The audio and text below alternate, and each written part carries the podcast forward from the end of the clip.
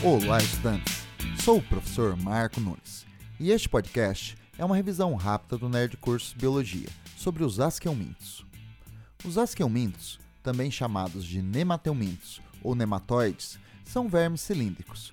São exemplos: as lombrigas, os ancilóstomos e os oxiuros. Seus corpos cilíndricos não apresentam cabeça destacada. Na cabeça, há dois gânglios nervosos, unidos por um anel nervoso a dois cordões nervosos, um ventral e outro dorsal. Possui um tubo digestório completo, pouco diferenciado, constituído por uma boca terminal trilabiada, uma faringe, um longo intestino e ânus.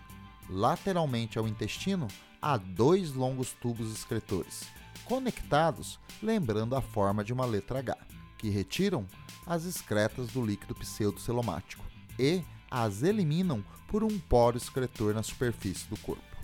A amplitude do intestino e dos tubos excretores compensa a ausência de um sistema circulatório. O líquido pseudocelomático, além de receber as excretas, recebe os nutrientes alimentares do intestino e os distribui para todo o corpo, e ainda serve como um esqueleto líquido, ou seja, um esqueleto hidrostático.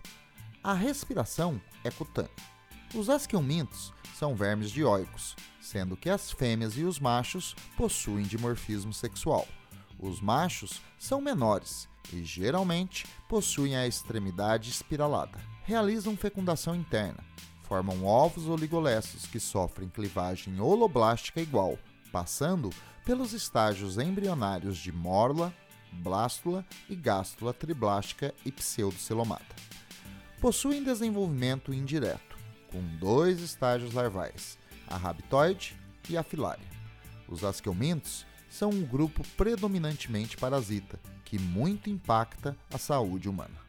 Bom, é isso aí. Continue firme nas revisões do Nerd Curso Biologia e bom estudo!